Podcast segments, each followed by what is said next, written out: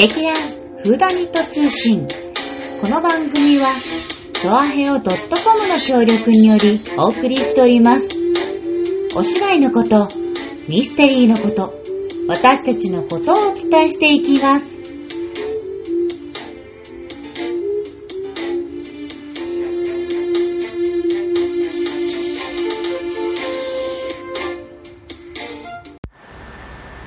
始まりました。劇団フーダニット通信、さつまいもと、松坂晴恵でございます。本日はこの二人でお送りいたします。パチパチパチパチパチ。パチパチパチ。ああ、えっと、今日はちょっとね、あのー、リモートで収録になってるんですけれども、暑いね、あるちゃん。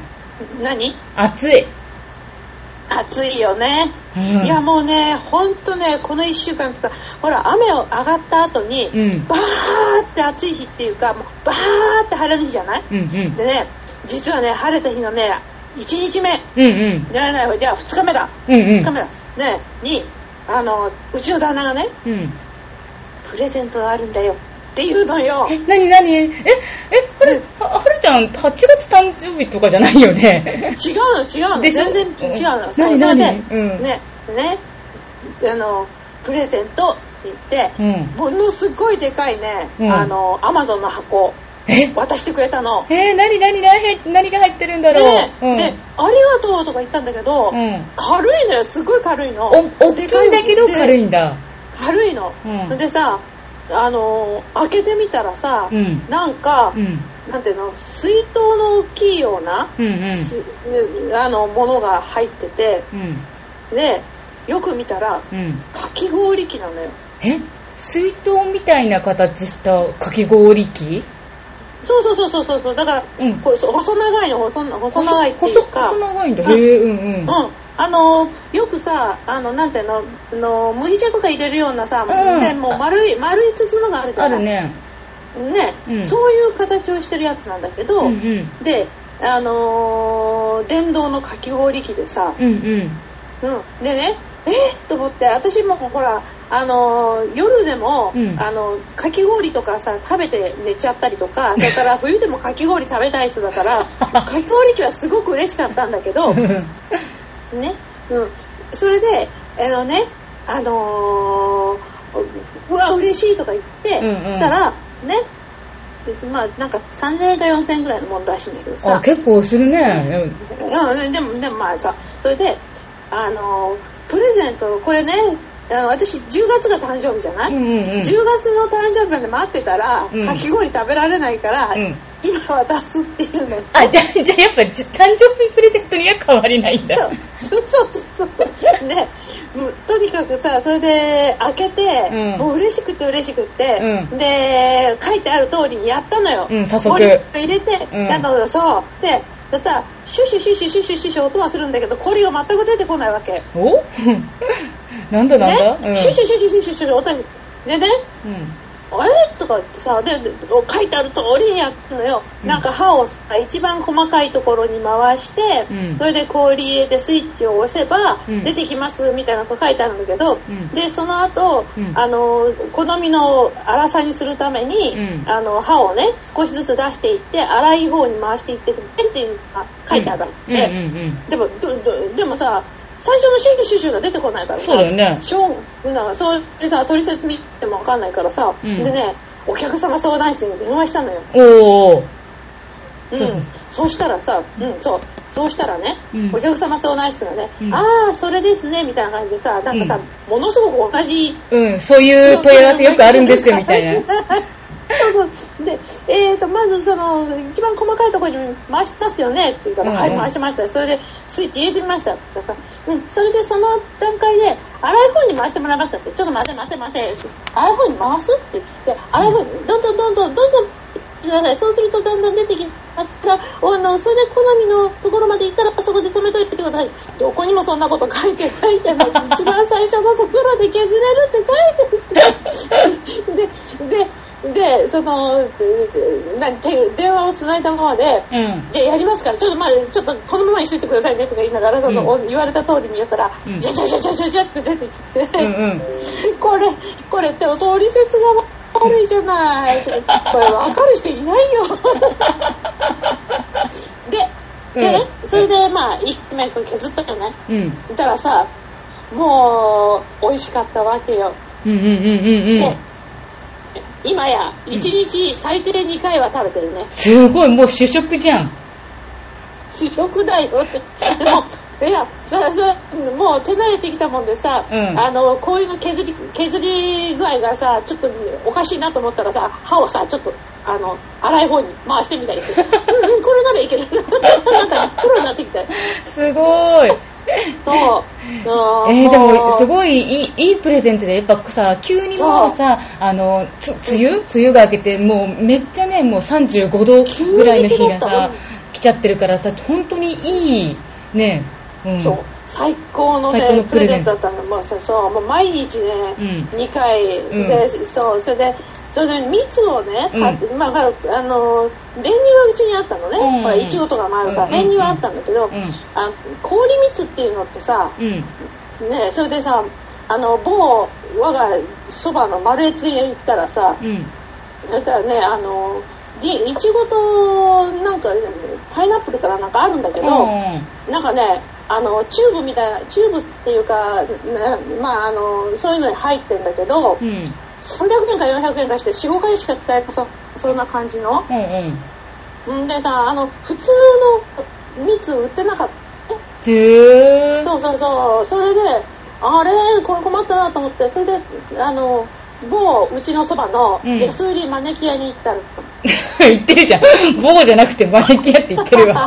うん、い言ったら、そううん。うん、行ったら、そしたらそこに、あのー、例のマイシロップ、うんそれからあのー、明治屋うんのいちごうんの、いちごと、それからレモンと、うんそれから抹茶の、あの、よーく見るって、いつもよーく見る、あの、お瓶が置いてあって、なんと、1本100円だったの。え、超安くない？そんそんな安いっけ、蜜そう、って。安い安い安く安くない、400円ぐらいする。そうだよね、そんぐらいするよね。そう。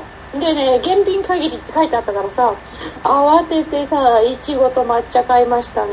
あれもわかんなかったんだ。でも、で本当は白いの欲しかったのよ。白いの？白いの、うん、白いってか、あの、透明なやつ。あ、あれ普通透明なの甘甘いだけだよね、シロップ。そうそうそう。それだとほら、なんていうの、えっと、果物入れたりとかなんかできるけど、え、なに、はるちゃんはそういう、あ、なんか、おしゃ、おしゃれ、おしゃれかき氷志向の方なんだ。うんうん、果物入れて。じゃないの。えじゃないの？普通にうん、普通にさ、あの、うん白いシロップで、んうん。あの、練乳が一番好きなんだけど、白いシロップで、さらに練乳って超甘いじゃん。いや、だから練乳は、さ外せないでしょ。まあまあ、練乳はね、やっぱ、あの、うん、マスト、マスト。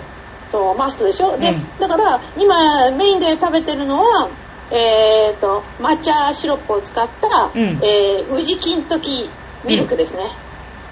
えーっと、小豆は入れてない。そう、小豆入れて、宇治金時だから、金時で小豆入れて、うん、あ、そうだ、金時と小豆か。うん、うん。シロップ、そう、うん、宇治の、宇治の、あの、ぐあのお茶のシロップかけて、うんうんその上から、うんあの、練乳かけたやつがメインで、うん1日2回食べてます。まあ、まあ、かき氷も結局水だからね。カロリーはそうそうそうなない、ないんだろうなーって。いやいやいやいやいや、まあね、そういうことでね、うんうんとにかくあのね、コロナの夏をね、楽しく過ごしておりますが、うん、うん、なかなかね、うん。あー外に出られないもんだから。そうそう。家の中で楽しむことをね、増やしていくしかないからね。そう、うんそうなんですよね。うん。いやでもいい旦那様のプレゼントのお話をありがとうございました。はえい。それでは、えっと、後半に続きます。はい。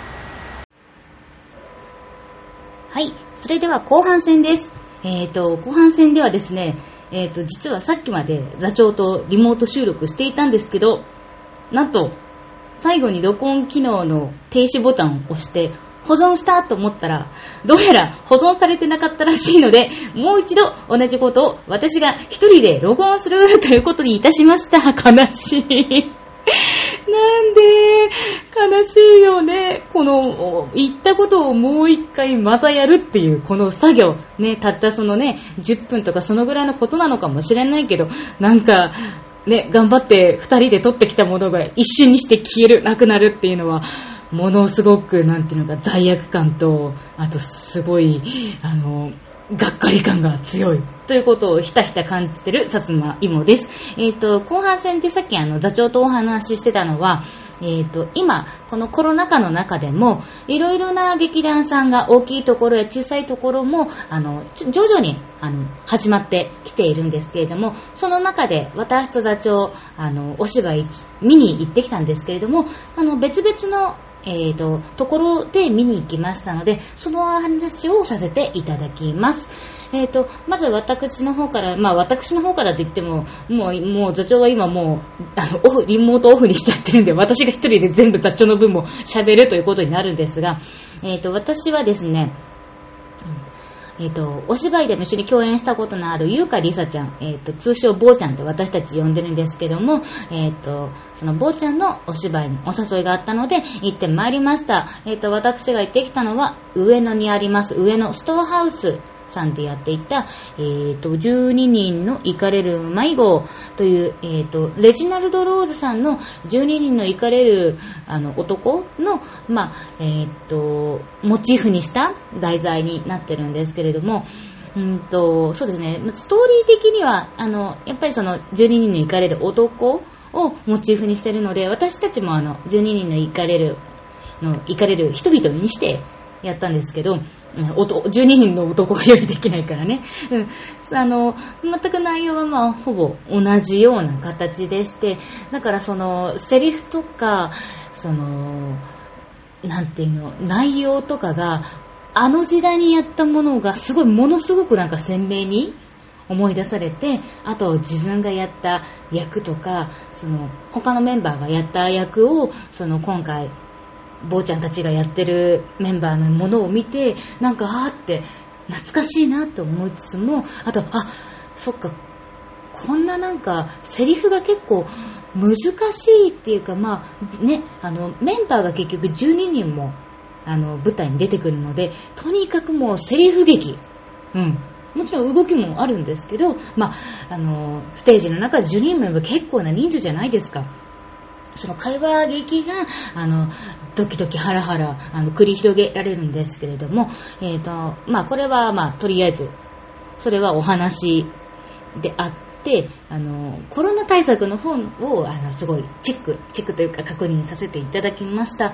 まず、あの、上のスターハウスさんは、あの、地下の劇場になるんですけれども、えっ、ー、と、地下の方に入りまして、入り口のところで、あの、まず、検温と、うん、アルコール消毒をあのお願いしますというのをやって、その後に、え、ー、と、チケット受付の方に、通されるんですけど、で、そのチケット受付も、あの、アクリル板の、あの、左右、全面、あの、しっかり囲ってあるアクリル板の中に、え、ー、と、受付の人がマスクをしてあのいて、で、まあ、その、アクリル板の下のスペースの方から、えっ、ー、と、そのチケットの、チケットや料金のやり取りをするという、まあ、もう、ね、今どこでも当たり前にな、な、まあ、当たり前、まあ、検温ね、あの、デパートとかも結構よくやってるんで、やっぱり劇場ってそういう、いわゆる狭い空間にあのどうしても人がギュッと集まってしまうところなんでそういうやっぱり対策はあのちゃんとやられておりました。で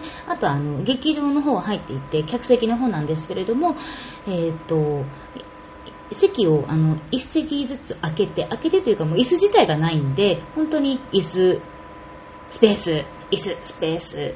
で、前の方もスペースが開くような形だが、市松模様みたいな感じで椅子の方が置いてあったんですけれども、だからその、いつもだったら結構その通路から、あの、椅子がずらーって並んであるところにすいません、すいませんって言いながらあの通る感覚なんですけど、結構その市松模様みたいな感じで空間が空いてるので、あの、上からも下からも、あの、通りやすいっていうのかな、その空いてる席まで行く道がいつもよりは、なんかまあ、通りやすいから、それはすごいありがたかったなっていうのもありました。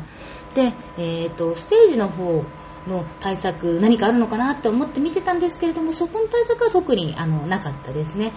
その、もしかしたらライブハウスとか今はあの全部、えーと客席とステージ側を確保するためにビニールシートをやってるっていうのは見たことあるんですけど、うん、あの、劇場どうなのかなと思ったら、まあそこはちょっとやられては今回はいなかったんですけれども、うん、あの、まあ、そのビニールシートをしてやってるところまだ見たことがないから私もどんなちょっともんなのかっていうのがまだあの想像が全くつかないで、まあ、ない方が見やすいのかなとはもちろん思いますがいややっぱりあの久しぶりにあのこのお芝居っていうものを見に行ったんでものすごくなんかーって興奮したし、ね、あの本来ならば私たちも公演をやる予定だったんですけれども、うん、この状況の中であの今回延期をさせていただいて、うん、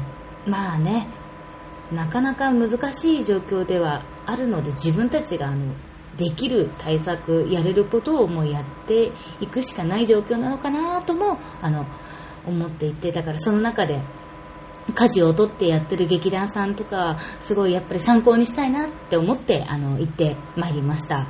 で、えっ、と、次がはるちゃんの、えっ、と、行ってきた話なんですけれども、えっ、と、座長は、えっ、と、私たちが今回やる予定だった劇場さんのオメガ東京さんの、えっ、と、公演を見に行きました。で、あの、今回、その見に行ったのが公演というよりもなんかドキュメンタリー風の、あの、まあ、朗読的な、朗読っていうのが、まあ、ちょっと私も見てないんで、ちゃんと、あの、しっかりお話できないんですけれども、あの、なんか対策としてはものすごくやっておられたっていうのをとても聞きました。えっと、まあ、もちろんその入り口での検温と、あの、アルコール消毒はもちろんなんですけども、えっと、入ってその、あと席も、えっと、やっぱ一末模様型に、あの、客席の空間を開けていて、で、さらに、えっと、ビニールシートも、で、やっぱりそのステージと客席をしっかりと区切っており、またさらに、演者さんは、あの、フェイスシールドじゃなくて、フェイスガード、あの、口元だけの、えっ、と、あの、なんていうの、ビニールっていうか、あの、アクアクリアクリルっていうかね、うん、あの、ガード口元だけが、あの、あの、しっかりと保護できる。あれで、だから、だえ要は、もう本当、客席とあのステージはもうしっかりビニールシートで、まあ、遮断されてるし、かつ、演,、まあ、演者同士のね、あの感染予防っていう目的だと思うんですけども、ちゃんとガードをして、まあ、演技、うん、まあ、やってたから、あそういう意味では、あの、すごい対策をしっかり取られているんだなーっていうのをあの感じたんですけれどもただなんかその空調が結局ステージ側と客席側であのしっかりビニールシートであのまあ、遮断っていうか区切ってるものだからエアコンは確かについてるんだけれども空気の流れが多分ちゃんとうまく行きづらいのか暑いっていう感想をいただいて。おりました。ねえ。だから、今の時期だからなのかなっていうのもちょっとああるかもしれないし、だからもしかしたら、冬になった方がまだそれはね、あの、あの逆に暖かくて あの、ね、あの、いいのかななんてか勝手な、あの、こっちの妄想なんですけど、そういうのも、あの、感じたりしました。ね、あの、いろんな、そう、テレビとかでも結構、劇団さんのね、あの、クラスターが発生したとか、あの、大きいね、劇場のところでも、ちょっとあの、公演が中止になったとかね、ちょっと悲しいニュースとか多いんですけれども、今私たちがあの、できる稽古や、できる、ね、上演の仕方をいろいろ模索しながら、また皆さんとね、あの演劇に触れ合っていただける機会を、あの、少しずつでも、うん、新しい様式で、あの、ご提供できることを、あの、目標に私たちも頑張っていきますので、皆さんこれからも応援をよろしくお願いいたします。ああ、よく二人分の話を喋ったような気がする。もしかしたら、あの、もっと座長いいこと言ってたような気もするけど、うん、ちょっと座長ごめん。私の録音環境が悪かった。申し訳ない。うん。というわけで、あの、後半は一人で頑張りましたの、巻でした。えっ、と、次回はですね、8月の、えっ、と、26日水曜日の、えっ、と、更新となります。それまで皆さん楽しみにしていてください。それではまた、バイバーイ。